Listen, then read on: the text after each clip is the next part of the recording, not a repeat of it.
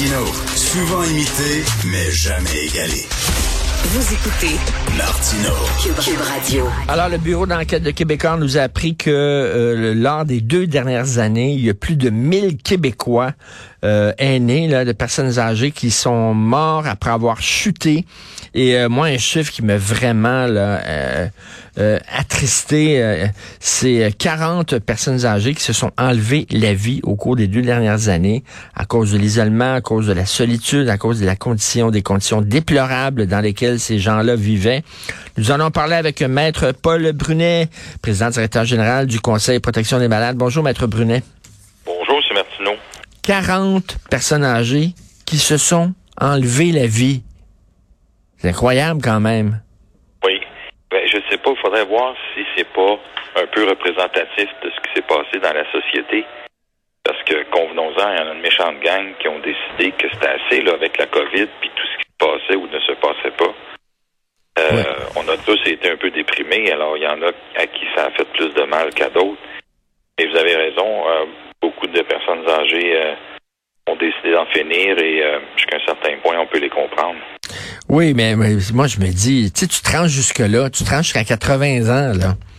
Je dis, il te reste un petit bout à faire après, là. Puis euh, moi, je trouve ça extrêmement triste que des, des personnes âgées euh, se suicident. Mais puis j'aimerais aussi savoir, euh, indépendamment de la pandémie, euh, en période régulière, sans pandémie, est-ce qu'il y en a beaucoup de personnes âgées qui décident de se suicider? Parce qu'il y en a beaucoup, on en parle souvent, Maître Brunet, vous et moi, qui sont tout seuls.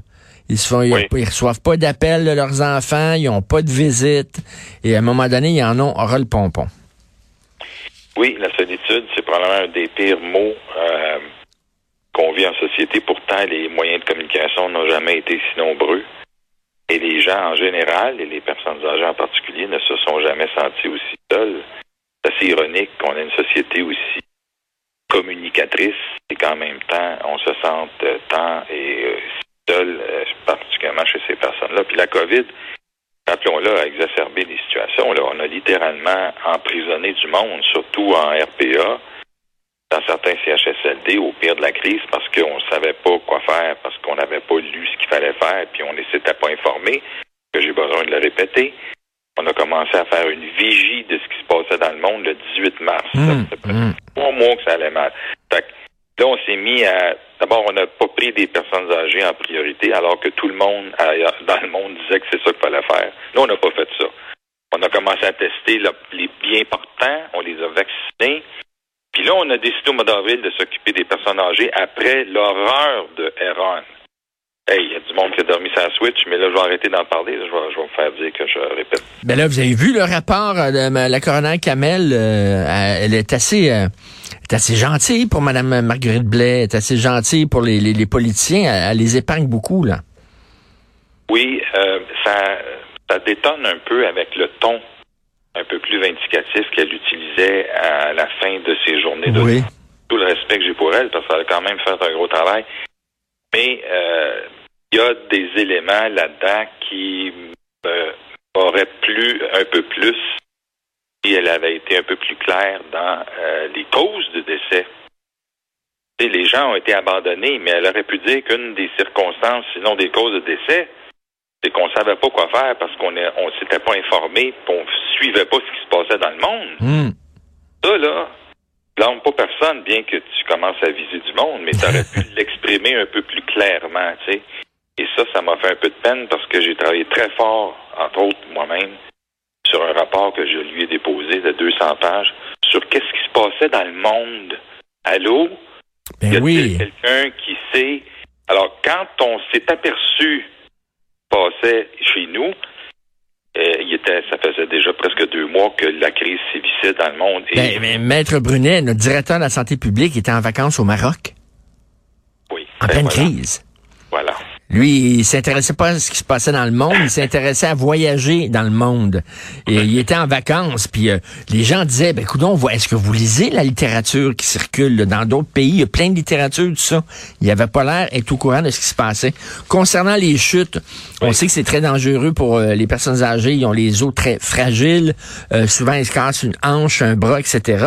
cela dit, bon, en même temps, on peut pas avoir des préposés dans chaque chambre pour savoir exactement ce qui se passe. Là. Non, mais on peut avoir des lits beaucoup plus bas bon, qui font que quand vous tombez, vous tombez de moins haut. On peut avoir des tapis matelassés. Ça, ça existe partout, là. Je veux dire, mais dans la plupart des places, on les a pas.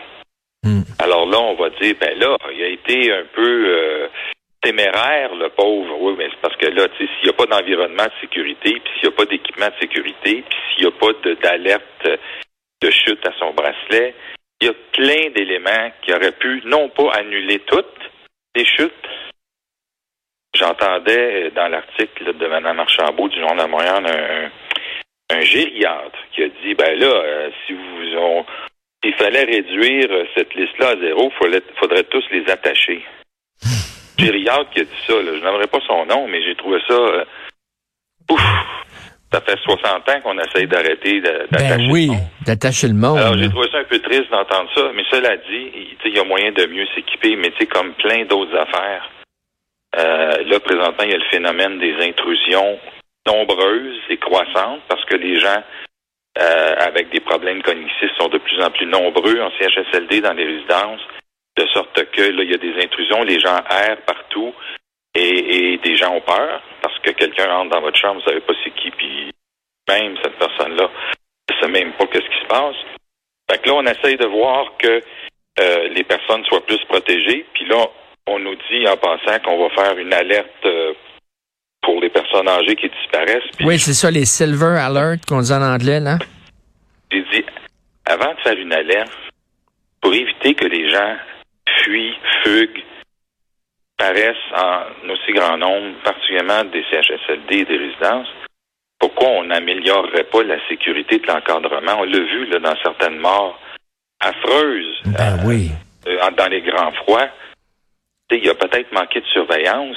Quelqu'un a dit oui, mais il y avait des écrans. Oui, mais s'il n'y a personne pour regarder les écrans puis personne pour intervenir, on peut plus avancer. Est-ce qu'une alerte Silver aurait sauvé du monde qui, dans les quelques minutes qui suivent leur sortie au grand froid, serait décédé? Non, probablement pas. Mais alors, c'est pour ça qu'il faut travailler sur les causes. En amont, ben Tellement de fois qu'on en parle, les causes. Mais tu sais, politiquement, on a mieux travailler ses conséquences. D'abord, ça paraît mieux. Mm. Beau, ça va vite, puis on, prend du crédit. Alors que si on travaille sur les causes, comme je l'ai dit ce matin à d'autres, puis je vais le dire à la sous-ministre Savoie vendredi, pour régler la question des intrusions. Parce que si vous ne réglez pas la question des intrusions dans les chambres, ça veut dire que vous n'êtes pas équipé pour recevoir du monde avec des pertes cognitives en nombre croissant. Et là, on va avoir un problème parce que vous allez ben avoir des gens qui vont partir, qui vont fuguer encore plus. Fait que là, on, va avoir encore plus d'alertes. Fait que là, on va leur Amber, alerte Silver, alors que pour le Silver, on pourrait faire mieux les choses, je pense. Puis les chiffres, la démographie, maître Brunel, la démographie, ça ne ment pas. Ça nous permet, ça nous permet de savoir ce qui s'en vient au cours des prochaines années. Ça, c'est pas lire l'avenir d'un ligne des fesses, là. Ça, c'est vraiment, c'est des chiffres, là. On le sait qu'il va y avoir de plus en plus de personnes âgées parce que les baby boomers, ils prennent de l'âge. Et là, ça fait, on va avoir des demandes, là. On va avoir besoin de préposés, on va avoir besoin de systèmes de sécurité. Est-ce qu'on prépare l'avenir, là? j'entendais, et c'est drôle que je me rappelle de ça, mais j'entendais le docteur Bolduc dire dans une conférence, alors qu'il était ministre, faites attention, là, dans 20 ans, il va y avoir 30% des personnes âgées qui vont être atteintes de pertes cognitives, de, de mm. légères à, sévères. On, est rendu là, là. Mm. Mm. Alors, le gouvernement, l'État, est au courant de ça. Ils le savent. Ils sont une grosse gang au ministère qui font des études puis des plans, des statistiques. C'est une très grosse gang. Comment ça se fait que cela n'est pas, n'a pas commencé à être mis en place? Des unités pour protéger les gens, pour qu'ils vivent en sécurité et, gardent une sécurité pour ben, les autres. J'étais jeune, moi j'étais petit, puis j'entendais ça. là, la, la, la- la population vieillit très vite au Québec, puis bientôt on va se retrouver avec énormément de personnes âgées. J'étais tout jeune, j'entendais ça. On la Ben voit venir, la vague, Maître Brunet, c'est ça le problème au Québec. On voit venir la vague, puis on joue sur la plage. On fait des châteaux de sable, puis la vague, elle approche. Puis là, on n'allume pas. On allume quand la vague est rendue sur nous. Il est trop tard. Emmenez tranquillement à deux. Ben oui. Moi, je suis rendu là. là. Sur 33 Ben oui. ans, je suis rendu là. Je commence à avoir peur. Je disais à des gens dans un autre média ce matin, dans l'ordre actuel des choses, oui, mais vous allez mourir tout seul. Je pense que j'aimerais mieux mourir tout seul chez nous qu'en CHSLD. Dans l'état actuel des choses, malheureusement, ça me fait la peine de dire ça, mais pour plusieurs endroits, j'aimerais mieux mourir tout seul chez nous. Puis regardez, là, la, la CAQ aime ça, les affaires, les gadgets shiny, les affaires qui frappent, là, les affaires à gogo, les maisons des aînés, c'est le fun, les maisons des aînés. Ce qu'ils veulent, c'est rester chez eux. Les vieux, vous le savez, ils aiment pas casser maison. Ils veulent rester chez eux le plus longtemps possible. Pourquoi, au lieu de prendre cet argent-là, puis construire des maisons des aînés à gogo, pourquoi on fait pas, des, on finance pas des soins à domicile? Oui, Pourquoi? Effectivement. Puis on pourrait aussi avoir des médecins qui iraient à domicile, comme dans le temps, comme dans d'autres dans d'autres pays. On réduirait le nombre de personnes âgées qu'on est obligé d'envoyer à l'urgence au moindre mal pour venir embourber les lits d'hospitalisation. Alors, en les gardant chez eux, c'est 25% de moins de lits d'hospitalisation qu'on libérerait pour les vraies urgences. Parce que présentement, aussitôt qu'une personne âgée à domicile est mal, on l'envoie à l'hôpital. Eh, moi, Alors, moi, moi, je me souviens de ça. Eh, Mon, mon grand-père et ma grand-mère maternelle, les parents de ma mère, demeuraient chez nous. Ils, ils ont- ils sont demeurés chez nous jusqu'à leur mort, donc euh, il, y avait une chambre, puis il était là. Et le médecin venait à la maison régulièrement pour voir s'il était correct, puis tout ça. Là. Il y avait des soins à domicile, puis ça fonctionnait. Je dis, C'était pas rien dans l'émission Marcus Welby qui avait ça. là. Non. Ben, je me souviens qu'autrefois, j'avais un oncle, moi, qui faisait des visites. Il y avait MD sur sa licence, sa plaque. Ah oui. Ça veut dire que tu peux tourner à gauche pour te faire de la vitesse. oui, oui, les médecins avaient ce privilège-là, mais ils allaient auprès des patients. Ben oui. Là, euh, je dis que c'est. En tout cas, il y a tout un changement à faire, mais le ministre Dubé nous dit ayez confiance d'être entre bonnes mains et je lui ai dit qu'il faut falloir que ça commence à paraître. Pas qu'il règle tout, mais d'ici aux élections, que ça commence à paraître. Parce que là, euh, le plan de santé, oui, mais là, son bureau m'a dit écoutez, euh, les gens vieillissent, il y a des grosses structures à changer. Euh, Attends une minute là. Le ministre savait tout ça avant de lancer son plan. Hmm. Là, il s'est mis sur les épaules à lui la pression. Parce que moi, si rien bouge, si on continue d'attendre aussi longtemps à l'urgence, si on continue d'attendre aussi longtemps pour avoir une place en CHSLD, si on continue aussi longtemps pour être opéré, il n'y a rien qui commence à s'améliorer aux élections. Ça va l'air d'un pitch électoral plus que d'autres choses. Ben oui.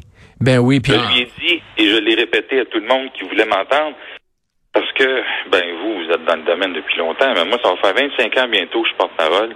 J'en ai vu des promesses, puis des Mm. plans d'action, puis des politiques. Espérons que cette fois-ci sera la bonne. Là, c'est le tableau de bord. Il va y avoir ah, des c'est fonctionnaires qui vont regarder le tableau de bord avec des lumières qui flashent. Là, Puis des chiffres qui apparaissent. Oh boy, le tableau de bord, toi. Euh, Une des recommandations qu'on fait, là, parce qu'on rencontre toutes sortes de, de gens euh, importants au ministère ces jours-ci, là, aplatissons l'organigramme. Es-tu capable de faire ça? Non, mais là, je sais pas comment ils vont réagir, mais je- C'est très sérieusement, bon. aplatissons l'organigramme. Ça n'a plus de bon sens. Vous savez plus à quel vouez. Exactement. Là, il a trouvé, oui, aplatir, là, comme il faisait Arruda. Et en terminant, j'ai reçu une, une lettre très bien écrite à la main. Euh, habituellement, les lettres que je reçois écrites à la main, c'est souvent des coucous qui m'écrivent. là. Mais là, c'est une très belle lettre. C'est une dame, personne âgée, dans un CHSLD de la Chine. Elle dit, Monsieur Martineau, je m'en remets à vous parce que la bouffe est pas bonne où je suis. On changé de cuisinier, c'est pas propre. Les cuisines sont pas propres. Elle dit, je, je, j'en ai parlé là-bas, ils veulent rien savoir, ils m'écoutent pas ça. Là, elle est rendue à écrire à un journaliste, là. Pas des farces, hein? Ah, c'est pas des farces. Alors- moi, moi, je suis pas un policier, là. je suis pas un inspecteur, moi, là, là. Ben, une, une des choses parmi les, les recommandations qu'on fait au ministère, je sais pas s'ils vont en tenir compte, c'est d'avoir des indicateurs de performance. Puis un de ceux-là, c'est de savoir combien de gestionnaires ont mangé la bouffe qu'ils servent durant le mois passé? Parce que là où ils la mangent est meilleure. Travaillons Ben oui. là-dessus. Hey, Madame Blais, elle a donné un, elle a mis un budget de 100 millions pour revoir l'offre alimentaire. Hey, arrêtez de dépenser 100 millions, là. C'est pas comme ça qu'on le règle, c'est pas comme ça Ben, qu'on écoutez, est ailleurs. vous, voyez ces réseaux sociaux, il y a plein de gens qui mettent la- des photos de bouffe qu'on leur sert. puis Ça, ça, ça s'est pas réglé, ce maudit problème-là de nourriture. Ah, c'est Fait que-. Non, non, mais là, il va avoir le tableau de bord, Maître Brunet. Oh boy, ça, ça va être comme dans Star Trek, là. ça va être super beau. Alors, euh, 25 ans au service des malades. Euh, merci beaucoup pour le travail que faites, Maître Paul. Brunet. Merci, bonne journée.